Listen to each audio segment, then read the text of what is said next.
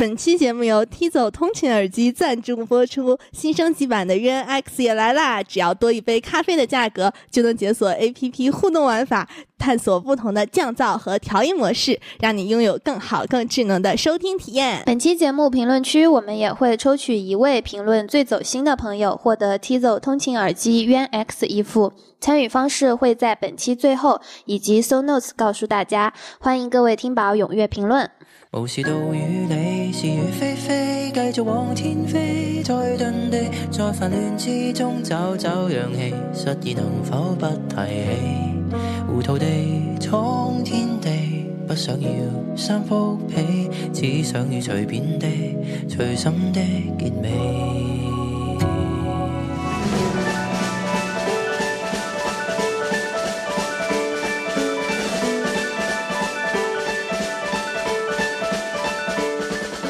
To another episode of Living Out Loud，欢迎收听全宇宙最新一期的《不敢高声语 Living Out Loud》。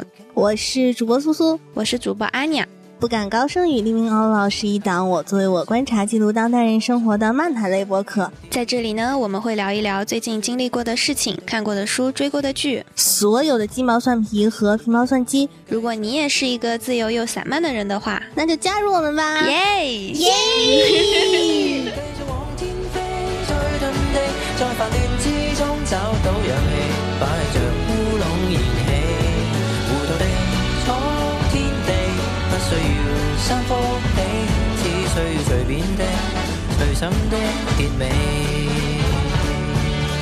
哎，那么我们感谢提走通勤耳机，我们首位的金主娘娘。耶！那么我们今天的主题呢，大家通过标题也可以了解得到哈。我们终于有人离职了，那么是谁呢？是谁呢？又是我，家人们，又是苏苏。我今年就是主打一个一封到底。确实，片甲不留。哎，那么就离职这个话题呢，我们也请来了一位重量级的嘉宾，也是我们的老朋友了，跟大家打个招呼吧。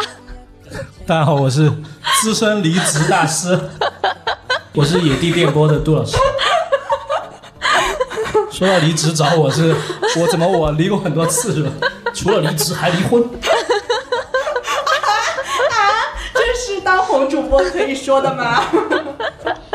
苏苏先同步一下近况吧，展开讲讲你这个重磅消息。这么着急的吗？直接就直入主题了，太着急了，太想听了。我憋了几天，这几天觉都没睡好。对。就因为年底嘛，一般大家不太会在年底去离职。嗯，是谁这么疯？年底离职？是我感觉太高兴了，从开始一直到现在都在笑，没停过。啊，这么高兴的事儿吗？哎，那要不我们先说一下为什么今天请杜老师来吧？因为我我是觉得杜老师很厉害，他的上一份工作在同一家公司十年之久。而且是一个世界前五强的跨国大企业，是，嗯，然后现在杜老师就处在一个处在一个那个很开心的全职播客，对对对，现在在座两位全职播客人，对，全职主播了。嗯，说回来哈，说回来，为什么选离职呢？其实主要就是想让一心一意做播客，不是。主要是想服务听众，对对对，主要是想服务听众，对服务听众，给大家推荐一些好的东西，比如提走通勤耳机。我现在是那个中控的角色，是不是？好奇怪，啊人家金主娘娘不会来找我吗？就你们都不通勤，推荐什么通勤耳机？都需要通勤。我跟你说，越不越不工作，越需要这个耳机。哦，真的吗？真的，你等你过两天你就知道。哦，很多场景需要。好嘞，好嘞。好，我们说回正题，这个植入我们要放在最后。好的，好的，好的。就苏苏，你是怎么去？你下定决心要离职？因为前一阵子我们聊，当时也说的是年后再说。嗯，是。对，我想离职这件事情，我从今年年中就开始想了。当时还找那个杜老师聊过呢，说你当时为啥离职？你还记得？那个 时候我确确实没把这个当回事儿。嗯，我觉得很多上班的人其实他时不时都有这个念头，但是而且我也就我离职之后，也有特别多的人过来问我这种事儿，就是嗯你嗯当时怎么想的之类的，所以我当时确实没太嗯觉得你肯定是下定这个决心了。说实话，到现在我也挺惊讶的。是吗对？你从年中就开始，五六呃七月份差不多那个时候，六七月份就开始有这个想法了啊、当时是是是，当时是有什么原因呢？当时你的原因和你最后的原因是一个原因吗？其实可以算是一个原因，其实就是从年中开始动了那个念头嘛，然后到前一阵子算是有了最后一根稻草，然后这半年其实一直是在谋划这件事情。就像刚才安妮亚说的，我如果说不是因为这件事情立刻离职的话，也是决定年后一定会离职的。但是当时是怎么回事儿呢？首先有一个。原因就是我有一个呃得抑郁症的同事，他离职嘛，天呐，因为这份工作吗？对对对，就有标明说是因为工作沟通不畅，那他的这些原因和你的原因应该有很大部分是重合的。对，是是，就是我们两个遭受的事情基本上是一样的。只是你比较乐观。我怎么可能吧？主要是你有金主娘娘，然后我是需要去评估他的 last day 的，然后我评估下来，整个一开始定的 last day 是完全没有问题的。然后我跟我的 leader 去沟通这件事情的时候，他就一直不点头，嗯不同意。嗯嗯，最后是那是一个周五，就算是说再不定这个 last day，呃。HR 里面也不太好做后续的工作了嘛，然后我的 leader 一早上就来跟我说，说你把他的那个交接文档给我看一下，然后我就发过去给他了，然后我的 leader 就开始跟我说，说他这个上面我本来说的是什么什么什么什么东西，但他现在只有什么什么东西，那他那天肯定是走不了的，哦，就到这个时候还在为难人家，对，然后关键说他说的那个，我本来说的是，其实是他当天早上新加的，嗯。嗯，而且这个东西其实只要我定了就 OK 的，嗯，然后呢，就他到这儿还在为难人家，对嗯，对，然后。嗯，然后就是怎么说呢？我当时很气了嘛的，我就去找了 HR 那面，我说这个就是没有问题的，嗯。嗯，然后我的 leader 后来就来说，我下午跟你打个电话跟我说这个事情。嗯。然后下午打电话的时候呢，他就把我手里面在推的一个项目的 deadline 提前到了周五这天，然后跟我说的就是，呃，这个数据今天必须要完成。嗯，但这个就是完全是站不住脚的，因为其一就是我们产品是不可能在周五做迭代，也不可能做数据上线的，嗯因为周六周日没有人维护，一直以来就是这个样子的。而且再另外从那个量级来看的话，我再怎么做，我也是今天下班才能给，或者今甚至我今天都得加班才能给到他。然后呢，呃，他说那他那面的交接，你今天下午就别跟他交接了。然后之后。嗯，你看，他还要做一个今天早上我说的那个事情，然后还有之前他要做的，他也没做好，那他那天肯定是不行，就要往后延这个 last day。然后当时我就是，反正我也觉得我要疯了。很难保很难不发疯。然后我当时我挂了这个电话，我就觉得我头晕目眩啊，我就去楼下冷静了五分钟。我要是抽烟的话，可能能抽进去三根 是。你你要是能抽烟，你可能会选择注射。对，然后就是我去楼下冷静了一下，上来之后，我就觉得就有点像车祸结束之后，就有一就是如果说下来帮忙的那个人，可能是伤的最重的，因为他大脑给他屏蔽了一些痛苦。我感觉我当时我就是想不了那么多了，然后我就把我手里面的那个东西赶快搞完，然后。就是我感觉我这辈子在这份工作里面从来没有那么有效率过，然后当天我就给他搞完了之后，我就再也不想看一点儿关于这份工作的东西，我就再看那个表格，恶心眼花。生生理上有点反应。对对对，然后呢，周一回去我就提离职了。嗯嗯，哎，我想问一下，这个你这个 leader 他是他的管理风格就是这样吗？还是他是针对这个这个小妹妹和你，她是这样的？我觉得都有，就是首先她的管理上面就缺乏一些管理技巧吧，平时说话就很重，然后很不中听。然后像之前的话，因为我也不是那么一个平时就就性格那么刚烈去跟他刚的人，然后我还算是一个相对比较顺从，所以说也就还好。而且我嗯，这么说吧，我做的东西它不会挑出来那么大的问题，所以说也就相对安全。然后呢，像是那个小妹妹应届生嘛，小朋友，然后来了，可能确实工作上是有一些瑕疵的，对对所以就被他挑出来这个事儿了。，对然后你这边我感觉是因为你维护了这个人，可能有这个原因吧？对，是是不是占不占大头呢？这个原因我觉得占大头，因为他用了同样的那个招数，就是是提前那个提交的 deadline，然后平白无故的给你加活儿。对对。然后我真的无法接受的就是他就是已经把这件事情点明了，说你今天下午别跟他交接。哎，那叔你你七月份找我聊的时候，嗯，是什么原因呢？也是跟他的管理风格你不适应有关吗？还是是是这个原因？不能说是你不适应，就觉得你不舒服了，当时已经。对，当时也是有一部分这个原因，嗯然后另外一部分原因就是，就是这部分业务我觉得确实是没有什么生命力了，就纯粹就是这个公司得有这个东西，才把这个东西放在这儿的。做这个事儿是没太大意义。对对对，但我蛮好奇的，因为我以为你是在周五那个当下，嗯，然后就是非常生气、冲动之下就提了这个离职。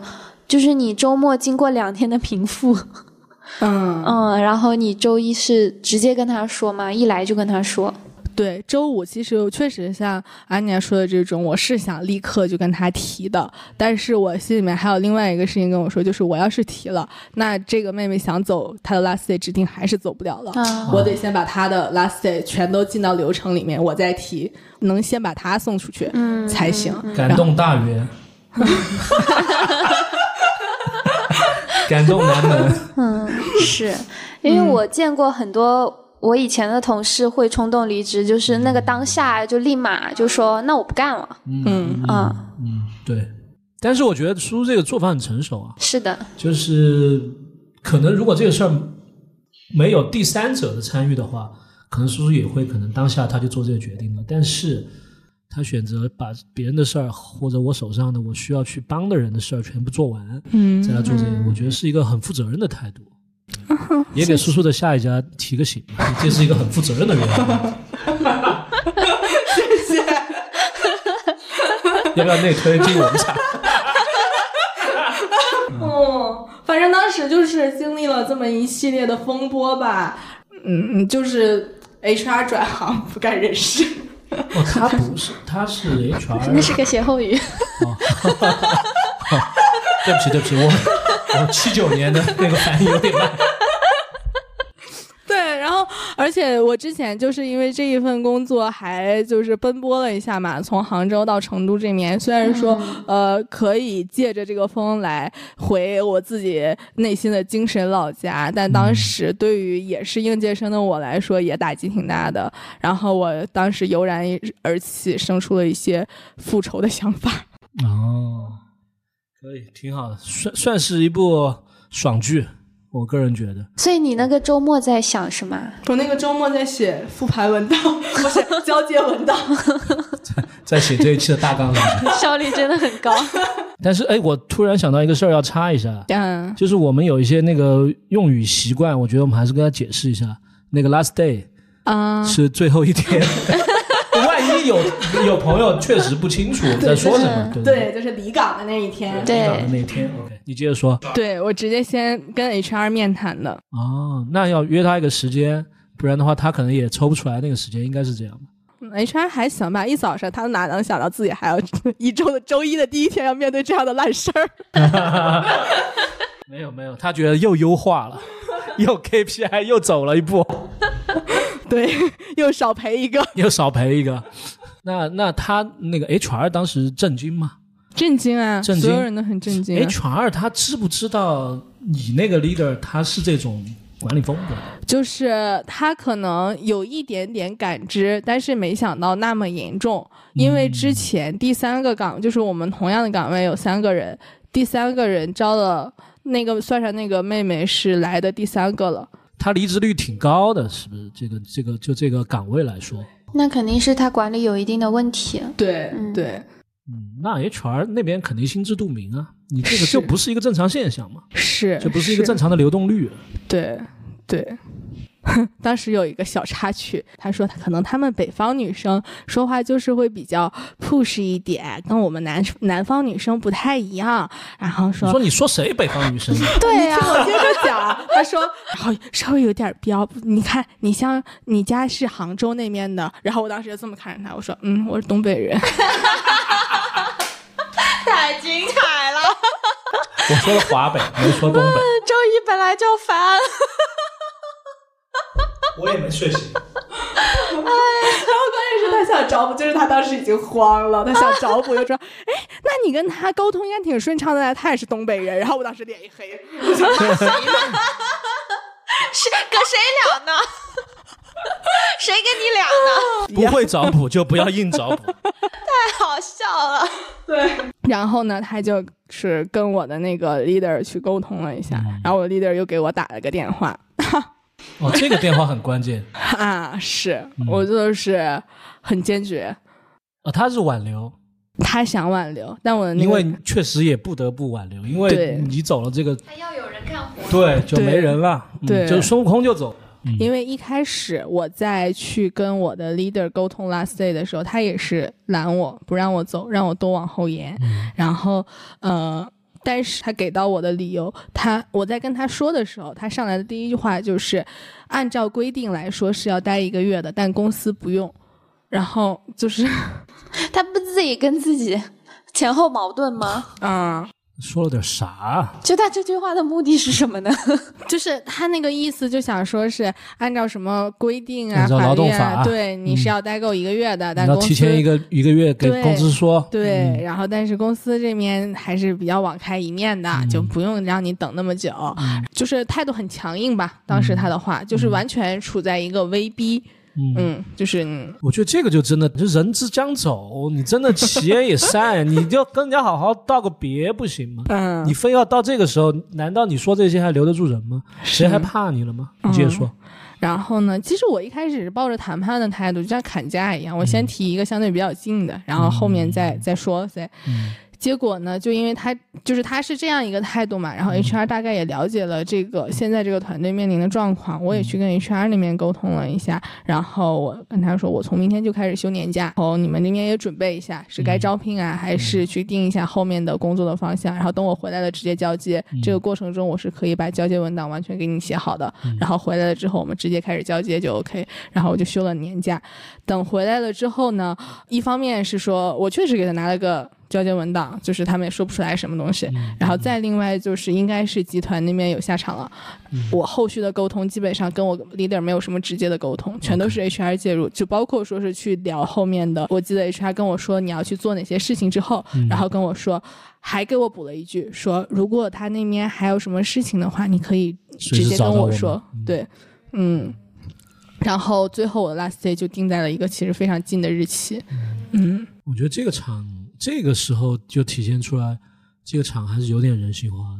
对，其实从公司的角度来讲，我是觉得人文关怀这些，我一一直都没有觉得有什么太大的问题，嗯、就是我遇到了这样一个领导吧，点儿背，哎，可不是嘛，嗯，确实，因为他既不能给你业务上的指导，然后沟通风格还这么强势，对确实让人很不舒服。对而且算下来，你其实算是他的业务骨干，是，然后也不给你好脸子。对，嗯，咋说呢？反正我当时像是因为我据我想要提到我真正说出来那句话中间隔了一个周末嘛，然后当时综合考虑了一下子，其一我确实是觉得在这份工作里面我的能力都复现完了。就是完全就是在做任何的项目，再到我手任何的工作，就是换汤不换药，我还在做原来的事情，一直都在复现我已知的东西，学不到新东西了。对，然后就觉得挺没劲的，嗯然后再另外呢，其实我考虑了一个非常现实的问题，就是它的呃晋升和它的提薪窗口只有一个。就哪怕你在我在年末取得了什么样的成绩，或者给我画到了什么饼，就算这饼我吃了，实现也是在七个月，七个月之后，那即使又浪费了七个月时间，二零二四年都要过去了，嗯，我觉得没有必要等那个一些虚妄的东西，所以说，呃，当时觉得，呃，就算了吧，就到这儿就 OK 了，嗯。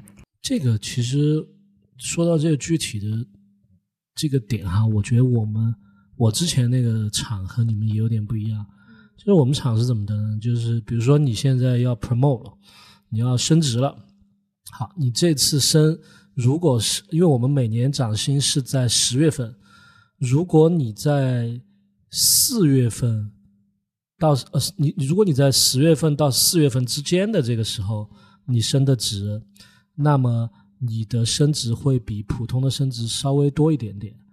如果你在四月份到十月份的时候升职，那么就是正常的那个给的那个价，所以这个其实我觉得稍微要好一些。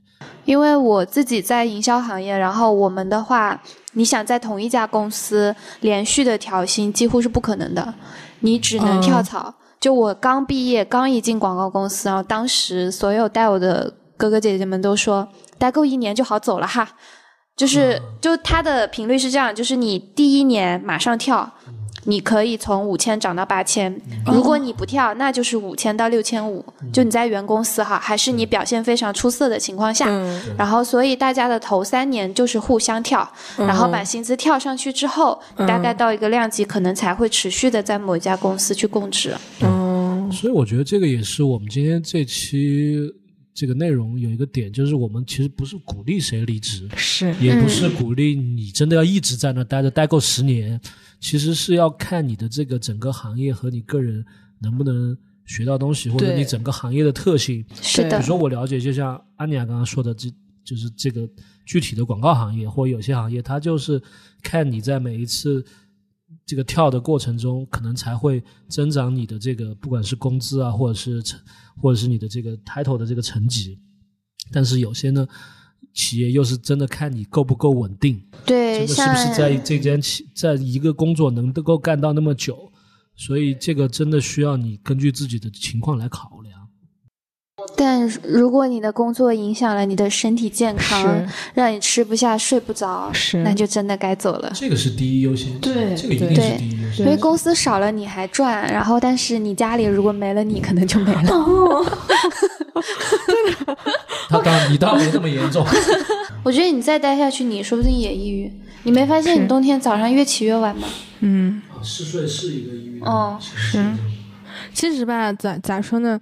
呃，之前是有一点的，就是其实就是我年终找你聊的时候，嗯，有一天下午，那个也是他就是非常 push 我要我做什么东西，然后说话极其的难听，但是那个东西要的又很急，然后我那天下午，呃，我就看他企微给我发的消息，我看不懂，就是我就是。边看那个边哭，边看那个边哭，哭了一个小时。对，那天下午我就赶快回家，我就休息了。就我起码，我觉得我可能相对自救意识比较强，然后对自己来说，呃，就应该我年长几岁就没有那么怕他。我就今天我就休假了，能怎么样呢？嗯，因为我中间我的第二份工作待的是一个呃创业公司，是算是一个小平台，然后非常非常的忙。我当时就是处于、当时我们服务阿里嘛，整个双十一筹备期间，我的整个十月份就没有一天是早于凌晨三点睡觉的。哇，对，然后而且有一阵子还是呃阿里的客户和那个传统国企的客户同时在服务，就是可能阿里的客户半夜三点跟你开完会，早上八点，然后传统企业的客户就开始给你打电话了。啊，然后而且公司非常鼓励加班文化，就是那个双十一结束之后，公司我们每个月开月会嘛，就表彰我说我是什么每每天坚持什么那个什么，但是我说实话，我坚持到那个点，只是因为我比较有责任心，我觉得嗯我应该就是把我的手头这份活干好，是而不是因为我认可你的公司加班文化，我觉得。嗯嗯，就是我想要给大家做一个表彰，就如果可以，我当然想睡觉。所以后来就是，虽然他给了我高的 title，给了我高的薪资，我还是要走。是，嗯，其实拿到这个走了就挺好。对，嗯我觉得就是我真的不认可他的价值观。这个，因为我我我想我加班是因为我长期有这个习惯，要把这个事儿做好，我才能放过我自己。不是说我加班是因为你要我加班，我才加对。，因为他整个公司非常鼓励，他说年轻人就是要干脏活累活啊，你就是要去卷。然后我的 leader 就是因为他在公司初创期间打了三百个那个呃扣扣，对那个拜访的电话，然后被不停的表扬。干，好可怕！年轻人的时间就不是时间嘛？PUA 的公司应该不在我们这一期的讨论范围内，应该听高振宇的这个这个宝们，应该还是不至于会陷入这种陷阱。对我们就是狠狠反击。那叔，我想问一下，就是你做了这个决定之后，跟 lead- leader 沟通之后，你后悔过吗？我后悔过啊，我嗯后悔走走晚了，是不是？你是那种小红书传统文案，买了这个之后我后悔了，后悔买晚了。啊，其实这还真是一个点。这后悔的东西可多了，就你做什么决定，你都会后悔，都会去反复去想这个事情的。就像那天我在发最后离职邮件的时候，我在那里看了一个小时没发出去，嗯嗯，对。这一步是为什么呢？我能详细问一下吗？就是有一点离职邮件中你们会包含哪些东西？其实我理解的就是一个告知啊，本人就是告知，因个人原因个人原因，对嗯，对对对，什么终止这这之类的，申请离职。它是有一个模板的。啊我理解的是你写完就完了。是啊是啊哎，这是你的第一份毕业以后的第一份工作是？是，嗯，对。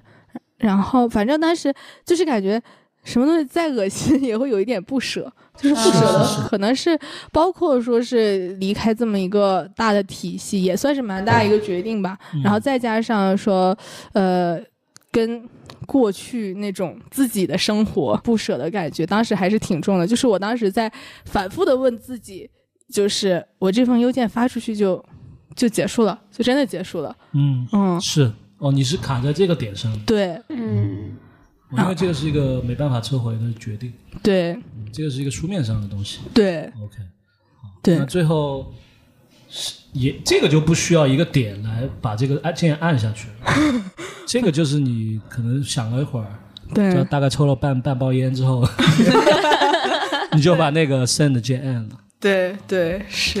然后其实呃正常来说还想写点什么吧，啊、然后但是写一点老板的坏话，抄送全公司。我谁谁谁实名举报。要拿着身份证拍张照片那啊个。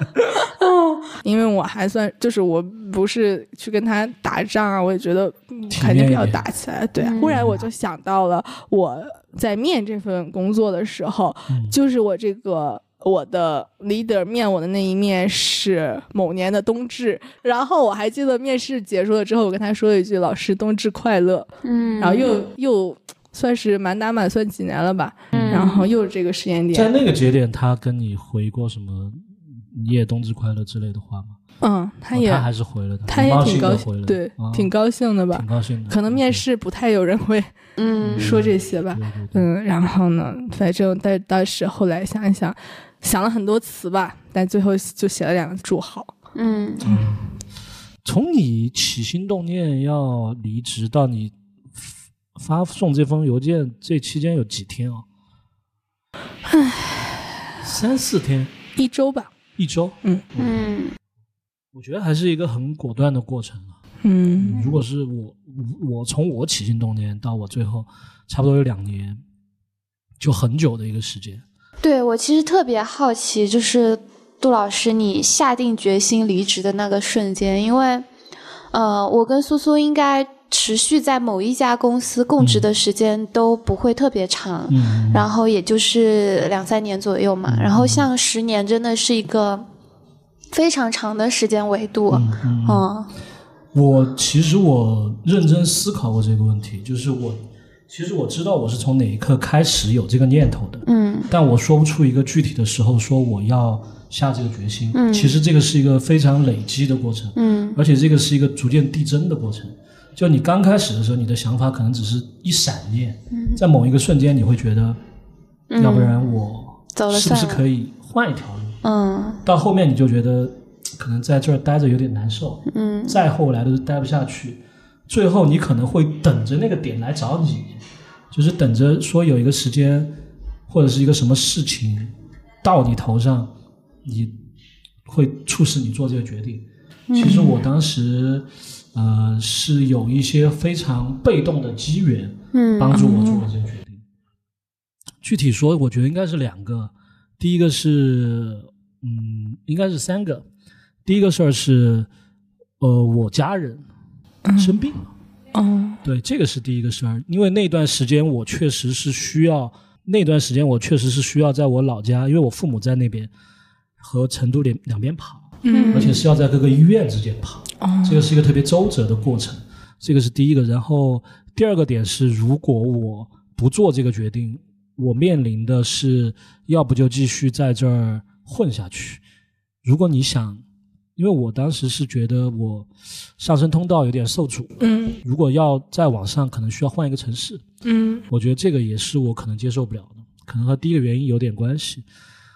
嗯，第三个就是我觉得会感觉到一点一点点的找茬，因为我哦其实在这个公司的十年时间，我自己觉得我的表现其实还是蛮得到认可的。嗯嗯但是到最后，可能他们需要跟我谈一个事儿的时候，就会拿出来笔记本做一些记录，然后会把这个记录发到我的邮件邮邮箱里面。有且仅有那一次，我就觉得差不多了，就是这个时候了，然后就提了离职，嗯，就是大概是这三的原因。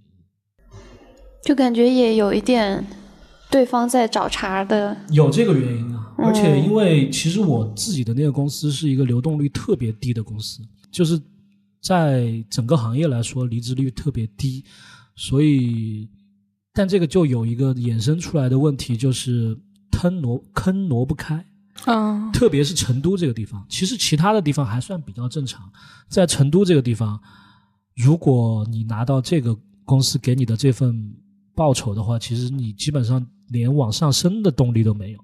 你就觉得在这儿混着就特别 OK，、嗯，而且事儿不算特别多，因为它都特别机械。嗯然后呢，嗯，其他的比如说你，比如就就拿我自己家人生病这个事儿，他给了你很多的假期，你可以去照顾你的家人，嗯就是这方面的还是比较完善。是。但是，所以你的通道其实另一方面来说就比较窄，因为上面的人挪不开，嗯。你要走你就必须去其他城市。嗯。所以这个也是我当时选择走的特别重要的一个原因。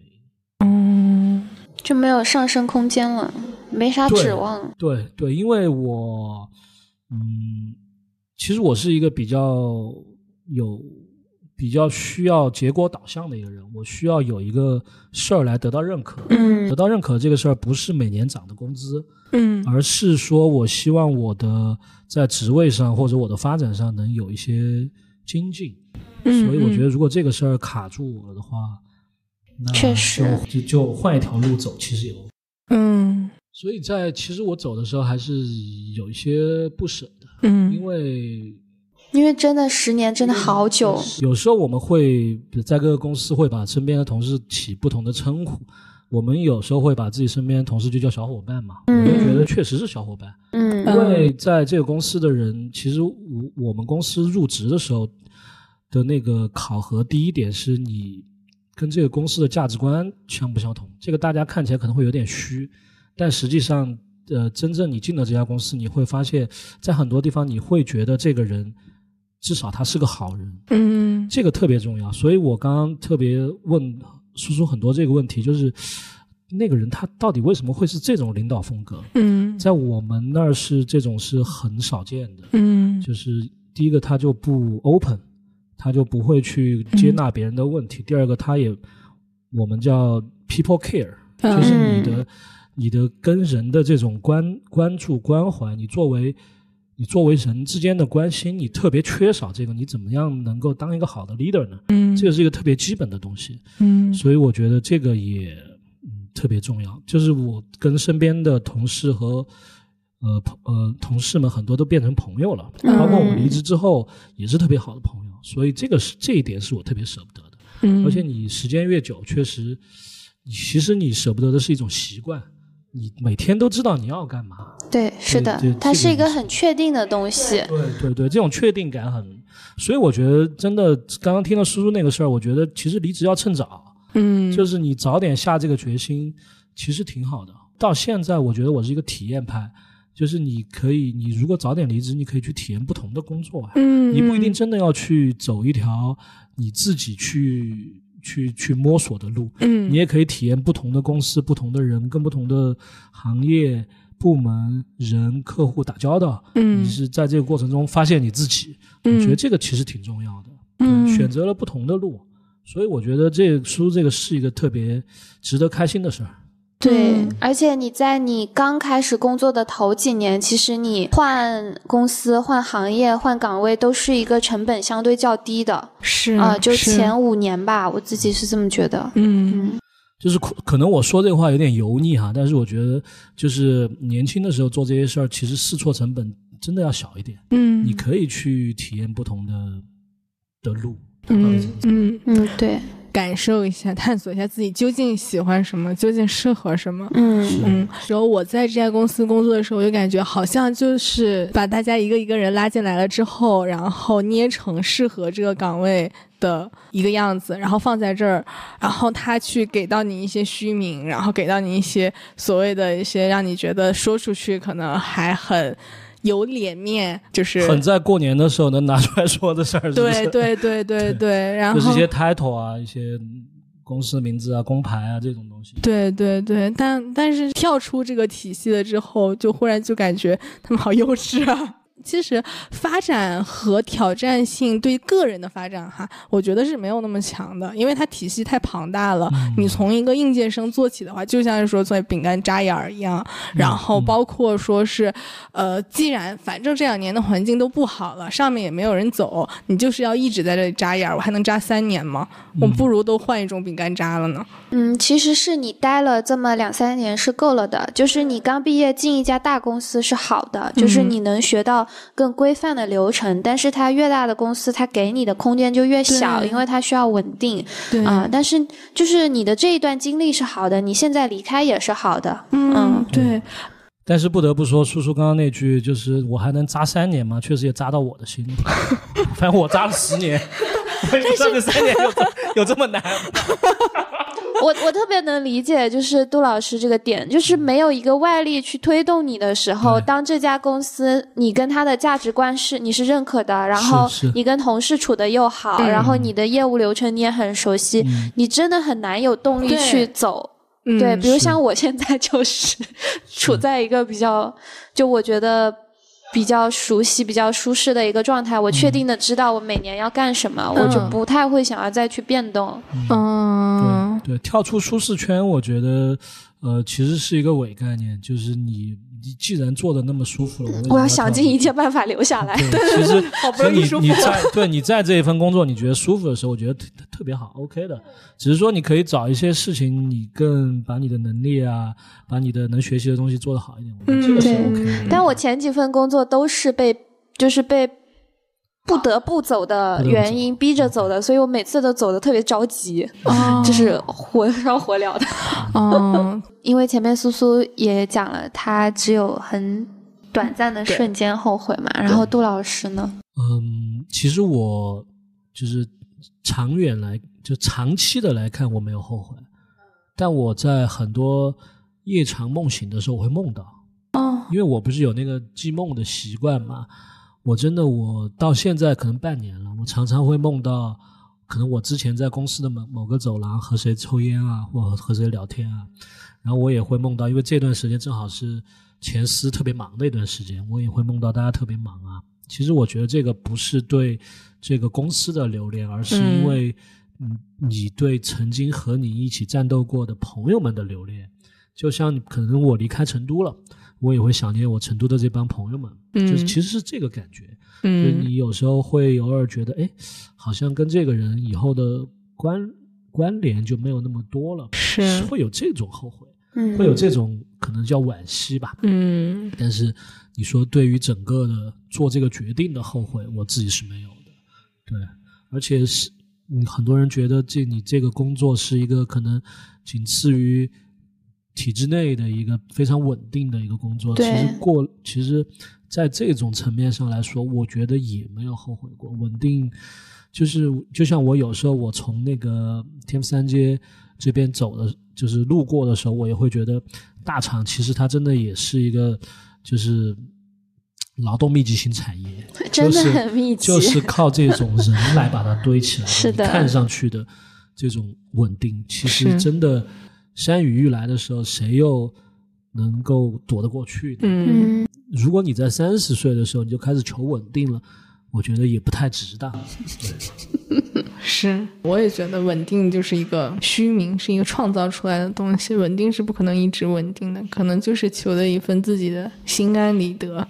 对嗯因为我其实特别推荐大家看一个日本的一个广告，嗯广告是一个跑马拉松的广告，嗯。就是我不知道大两位看过没有，就是他们那个马拉松很多几百个人一起参加，他们就在那个马拉松的那个路线上一直跑，嗯。跑着跑着就有人跑出去了，跑出去跳海去了，啊。有人就跑出去结婚去了。然后嗯就他那个主角就说：“哎，为什么人生的马拉松就是一定要沿着沿着这条路走？嗯，其实你可以有很多的路，你可以去尝试，你可以去，你可能你知道的这条终点是好的，或者你知道这条路是捷径，或者你知道这条路很平坦，嗯但是你为什么不去尝试一些其他的选择？我觉得这个胆量是很重要的。就是，嗯，不光爱情是勇敢者的游戏，其实你的人生也是勇敢者的游戏。是的你能够走出这条路，确实我觉得，嗯，需要勇气，也需要被赞赏。对，也需要底气，就是年轻的朋友们不要冲动的离职，是就我们其实都是有做好经济上的准备，那个才是你的底气。对，嗯。不至于不不至于说你当你离职之后，你想和朋友出去开心的玩一下，你的那个我们成都话叫手都打不撑。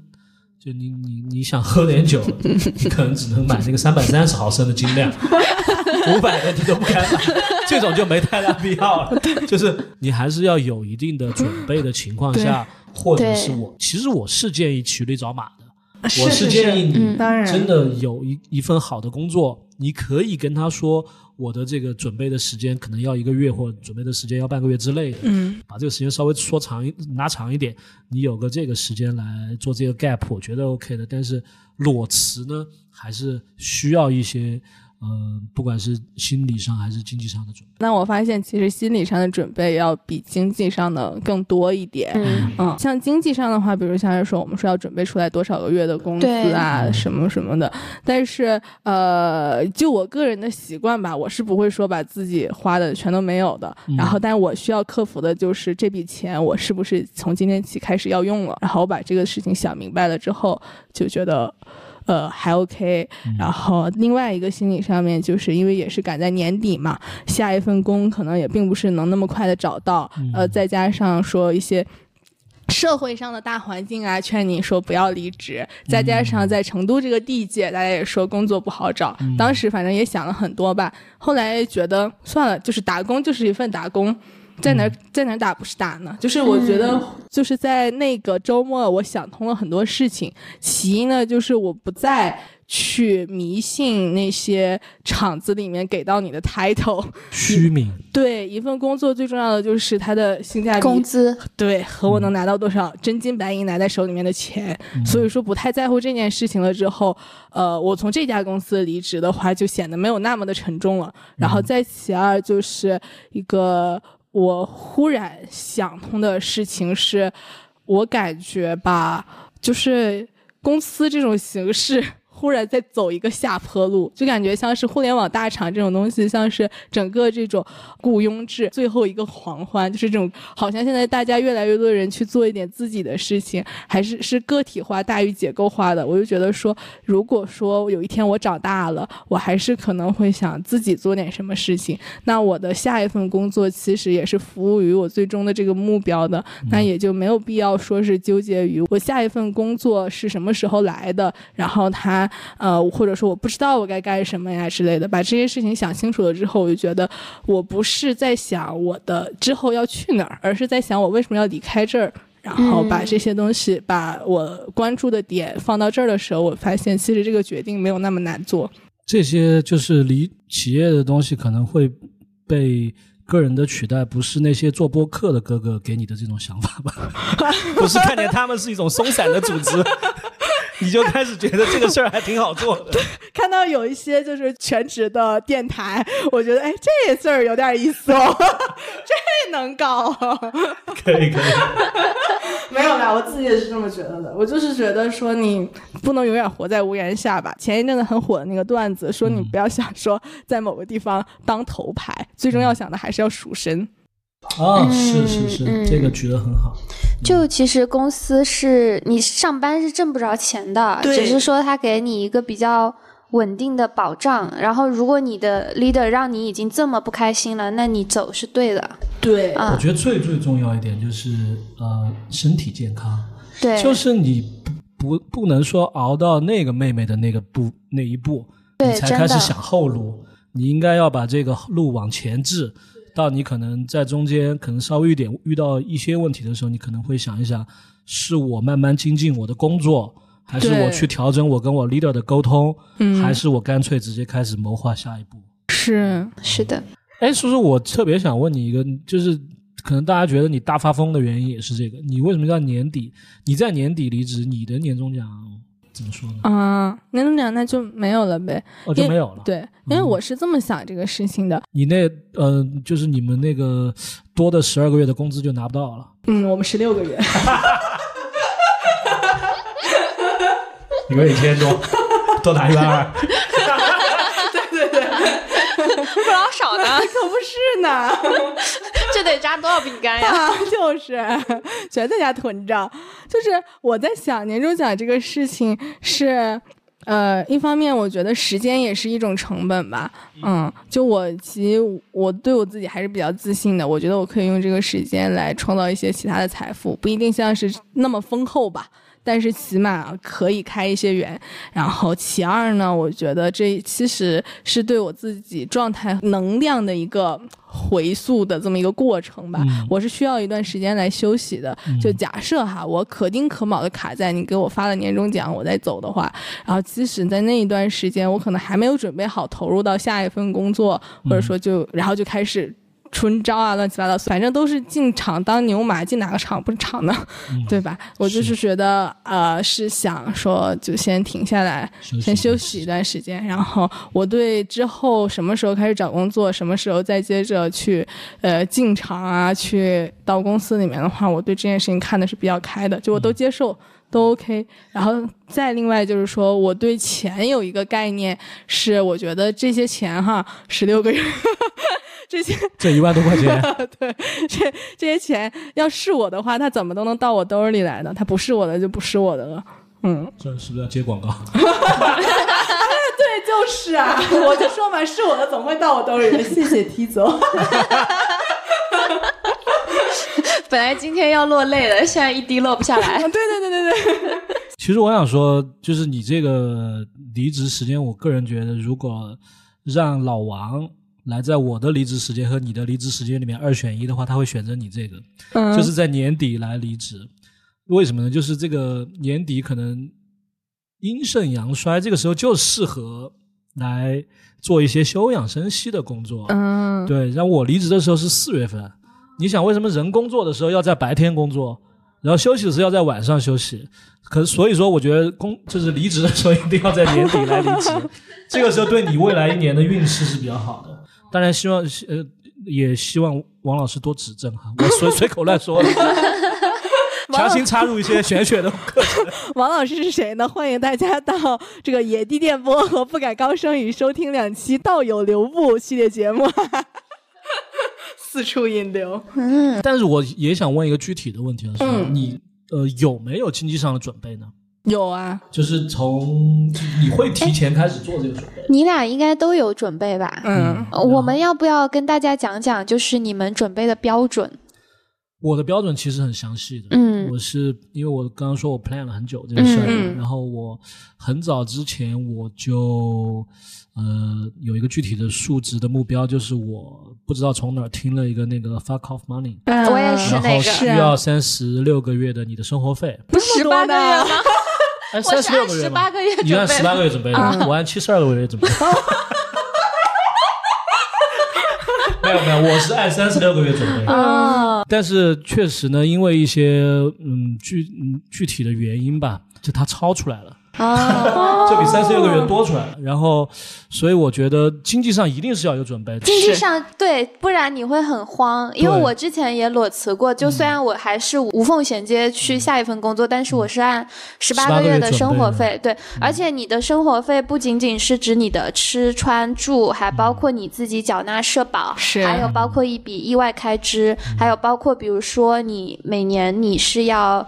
呃，异乡你要回家，你的这个机票钱你要留出来，嗯，对。就这些全都要留出来。其实我是这样的，就是我在我刚好满三十岁那一年，我当时其实倒还没有离职的准备，但我想我一定要定一个什么五年计划之类的，反正我就定了一个五年计划，就特别的现实，就是我要在五年内存多少钱。嗯，我离职的时候是我三十五岁，哦，正好是我三十五岁的时候，那个目标也达成了。嗯，然后所以说我就离得特别心安理得，嗯所以我现在也没有任何的焦虑，就是这个事儿，我觉得是对我特别有帮助的。对，所以我觉还有一个点是，呃，我当时离职虽然说是有这种客观的原因，嗯但是我觉得这个点是特别妙的，就是我自己是一个天秤座，而且我是一个特别下不了决心的天秤座。如果让我自己走，可能我真的要拖很久。但是到了那个时间点，我做好了这个离职的准备。我离职之后，正好我三年就是我的本命年，我觉得我一定要在那个时候，可能我需要成为一个新的自己了，而且那个时候又正好过了我在这家公司的十年，所有的时间点就凑在一起了。嗯到这个点，我离职了，我觉得这个是一个特别好的事儿，所以我没有产生什么焦虑，在经在经济上，在心理上，啊、都没有产生什么焦虑。所以还有一个可能，我们就说到这个焦虑的话题啊，嗯就是可能会产生焦虑的问题是你离职之后没有事儿做，嗯，对这个事儿也特别焦虑。嗯，所以我觉得很多的朋友他们离职之后就匆匆忙忙的找到下一份工作，其实倒不不一定是因为下一份工作有多好，他多喜欢，实际上是他没办法对抗那种日常的空虚，对。他要找点事儿做，他就找了这个事儿做。对，就是我，然后我觉得我在这段时间，其实，嗯，播客这个算是一个特别重要的精神支柱，嗯，因为我们野地电波是一个非常好的电波，而且 他们周更，就是他们每一期都要查阅非常大量的资我料我们要找很多资料，所以这个事儿嗯其实对我来说算是一个特别重的事儿。然后第二嗯个事儿，其实我在这个过程中，我离职的时候，我刚开始这么想的：我每个每每隔两天，我要去找一个已经离职的同事，或者是没有工作的同事，嗯没有工作的朋友，看看他们在干嘛。啊，因为你在一个体系内做的时间太久了，你可能会和外面特别脱节。嗯像我这种工作十年的，大家觉得我特别脱节，我自己觉得我特别脱节，我就可能觉得，哎，别人是怎么在玩的？他们在干些什么事儿？他们工作收入现在的这个行情到底怎么样？嗯我就会去跟刻意的去跟朋友每两天安排一个朋友吃饭聊，所以这个事儿其实我也觉得特别有意义。嗯就是你在跟别人聊的过程中，你也会第一个是你可能排解了一些你刚离职的紧张，嗯。嗯，你在跟同事倾诉的时候，第二个是他们会给你一些建议，嗯，你也可以从大家的身上了解到，哎，现在可能我有一些什么方向啊，或者是有些什么事儿，可能现在还挺好的呀，嗯。或者是别人日常的他们的一天的安排是怎么样的呀，嗯，你也可以从中有所学习，一点小建议哈，就不要真的离职了，就是呃，可能会前几天玩一下 OK 的，还是有一些小的安排，嗯，我觉得这个会特别好的，嗯呃，缓解你的焦虑。对，嗯对，我觉得这个就很重要。我一直不敢裸辞的一个原因就是我。一旦脱离了这个工作的日常，我的作息就会变得非常的混乱。嗯，而且我反正我是没有一个必须我自己想做的事情，嗯，所以我觉得没有一个必须要离职的原因。啊，就是因为可能三十岁之后真的睡不着，他们说三十岁之前睡不醒，三十岁之后睡不着。我这三都过了三十岁之后，我我的日子日作息本来就是早上可能七八点八九点就醒了，然后嗯我就开始一天，因为不我觉得你离职，我是有事儿做，对。而且我还有一个事儿，我还要炒股，嗯，这个事儿也很重要，就是你对。你知道他那个收盘下午三点钟收盘，你之前就一直要把这个事儿盯着，对，就你也会给自己找一点事儿做，或者我有时候我会去看书，我觉得这个也是一个事儿。有时候朋友说你上班的时候我们还能跟你约上饭，你现在离职了，跟你约饭 越来越麻烦。嗯其实也也有这个原因，就是嗯你离职了之后，你可能跟更多的、更大范围的朋友恢复了一个联系。嗯其实我觉得这个也是一个特别好的事儿。嗯，确实，嗯，都开始期待 离职，但我还是要进厂了，之后还是要打工的啦。可以再再打几年。我的话，我的经济上的准备其实可以分为两个部分吧，一个就是。之前一个呢，就是离职之后。之前的话，像我们刚才一直聊的 fuck off money 这个事情，我可能没有准备的那么丰厚吧，还在准备的过程中。但是倒是也有那么一小笔，所以说我之前就是说我要做的心理准备是我这笔钱是不是现在要嗯动用一下，嗯嗯。我把这个决心下了的话就还好，是可以支撑自己一段时间的。然后再之后呢，像是说就我这个人来说哈，节流是一定节不下来的，对，只能开源了，只能开源，只能在闲鱼上卖衣服了。是，看今天他们群里面说什么招剪辑，我都心动了，我给你们剪的。对开源是这个开法，对对，反正就是自己找一点换个小房子租。啊是。你那是节流，行行行，反正就是找一些自己的事做嘛，比如推个小车去卖炒面、炒饭，赢一憨憨一赢啊，这种就是也可以对对，开玩笑的，但确实就是自己做一点自己力所能及的。然后刚才其实特别启发我的一点，就像杜老师说，呃，播客其实是他一个比较呃。重要的精神支柱嘛，没事，你可以对着话筒开，我特别喜欢听那个声音。我们有素材了。对，就是播客是个特别重要的呃精神支柱。其实我在很早的时候就开始觉得这份工作没有什么生命力嘛，就其实也处在一个那种，因为我做顺了，所以说就是嗯，其实从中获得不了什么太多的心理上的获得感，然后才做了播客的这个事情。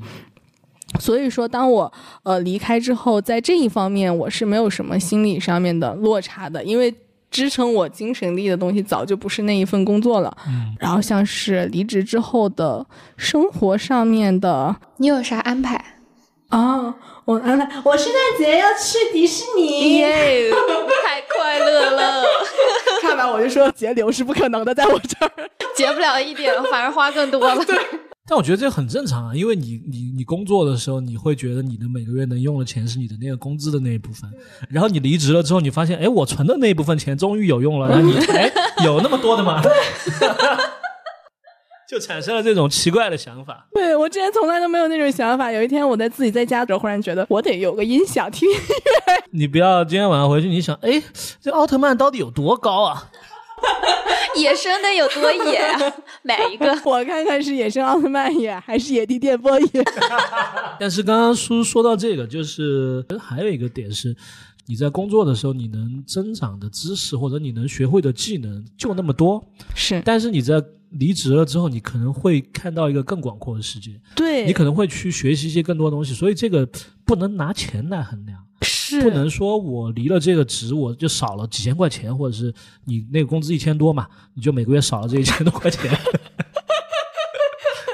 不能这么算。对对对，你学到的那些东西，哎，说说实话，真金白银的，就是你学到的东西是会会跟着你一生的。嗯就我，其实我有一个特别呃深的感触，就是如果我真的不离职，我是遇不到成都播客这帮人的，啊是真的遇不到。然后我也我也不能遇到那么多有意思的事儿。我的跟成都播客的这帮朋友，确实在他们身上，我也学到了很多我在所谓大厂里面我学不到的东西。是。所以我觉得这个是一个特别好的机缘。哎，忽然之间开始期待，说我离职之后会遇到什么样的事情。嗯嗯，最后还是想说一些话吧，就是包括我当时提出离职之后的心路历程，因为也不算是提出离职吧，是我这两年来的一个心路历程。就是我在杭州知道自己会被有可能被裁掉的消息之后，当时我其实自己一个人就。非常的对自我怀疑，然后很失望、很无助，因为我当时也是一个应届生，而且在一个自己完全陌生的城市，嗯，觉得是是杭州不要我了，就我被丢在这儿了。我甚至开始怀疑，说自己那么努力去做的这个选择，也是过五关斩六将得拿到的这些东西，是不是根本就就是呃没有任何意义的？具体的故事大家可以听。有来成都吧，我在这里。甚至我离开杭州的最后一天，我发了一个微博，葡萄成熟时的一段歌词。他说，歌词上说：“问到何时葡萄先熟透，你要静候，再静候。就算失收，始终要守。日后尽量别叫今天的泪白流。”留底击伤你的石头，从错误里吸收。也许丰收月份尚未到，你也得接受。然后我当时就用这段话不停的告诉刚刚工作了几个月的我自己说：我要静候，再静候。我知道这很委屈，这很困难，但我其实压根儿不知道自己要静候的是什么。然后我下决心离职的那一天晚上，我打车回家的时候，哎，我又打开这首歌听，嗯然后车从天府三街一路开出来，我就是当时我是眼泪止不住的流，崩溃大哭。当时的那些委屈啊、伤害啊，像这两年所有受到的这些精神上的压迫，就是最后一次冲破我的那种感觉。嗯嗯，但是我哭过之后，我就明白了我自己静候的是什么。我发现我静候的就是能做下这个决定，这个无比坚定、勇敢，并且无比相信我自己的自己。这个完全一个全新的、坚定的、自信的自我，终于走向我了。真好。就算失收，始终要守。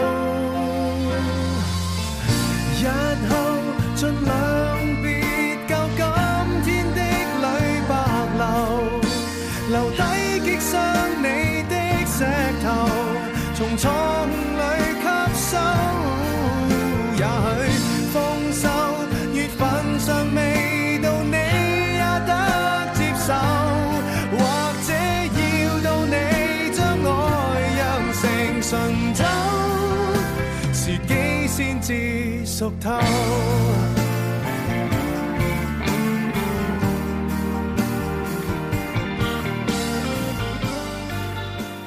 那么你在路上听歌的时候用的是什么耳机呢？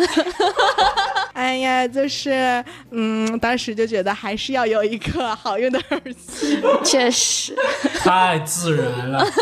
因为我自己就在用这个耳机。啊啊，提走提走。对，然后。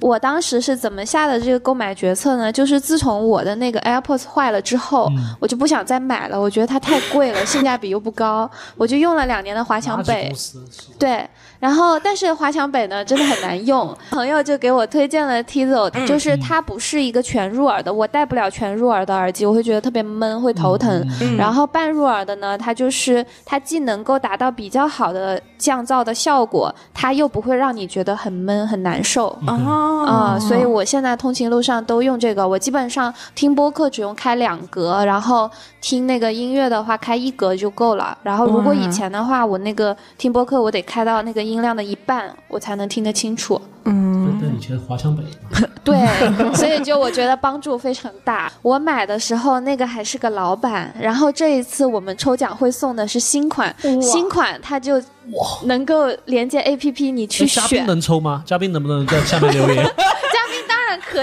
以了，好的好的就走心评论。好的好的，我到时候把你们发给我那个大纲留在下面，太走心了。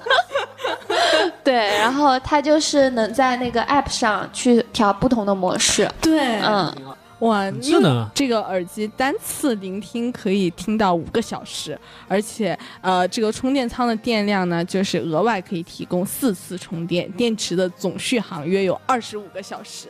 其实就完全 cover 了这一周的通勤时间。嗯，但是我还是坚持每天在公司偷电。哦，我原来有公司的时候也会。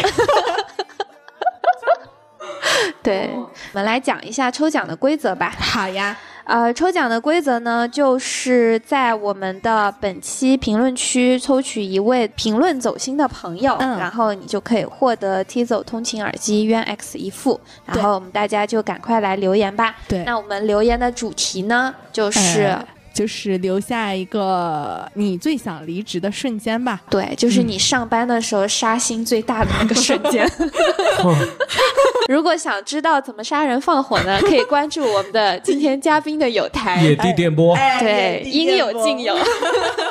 你想杀几个就杀几个。我们是克制化的杀人，还会传授一些杀人成本之类的一些对那个硬知识。感也今天也很荣幸来这个呃不敢高声语做客哈，我觉得呃叔叔这个过程中有有哭有笑，当然没有哭出来哈，大部分时间叔叔还是挺开心的。我确实也为叔叔这个决定感到开心，非常荣 幸来这边做客。对，哎感谢。感谢杜老师。然后呢，我们苏苏马上就是全职主播啦那。是当然，对，，家人们多多订阅支持我们。还有一些其他亲属娘娘，我现在没有收入哈。欢迎多多 pick 我们不敢高声语。对嗯，当然也最要感谢的就是今天我们的金主娘娘踢走通勤耳机。嗯，欢迎大家呃。不管说是拿到了我们的奖品啊，还是点击我们 show notes 里面的链接去下单购买，可以用我们 T 走通勤耳机收听不敢高声语和野地电波，好吧？真的挺好，我自己都想买了，真的挺好。可以给你试两天。好，好的，那那今天就到这里啦，感谢大家，好，好，谢谢大家。拜拜拜拜。想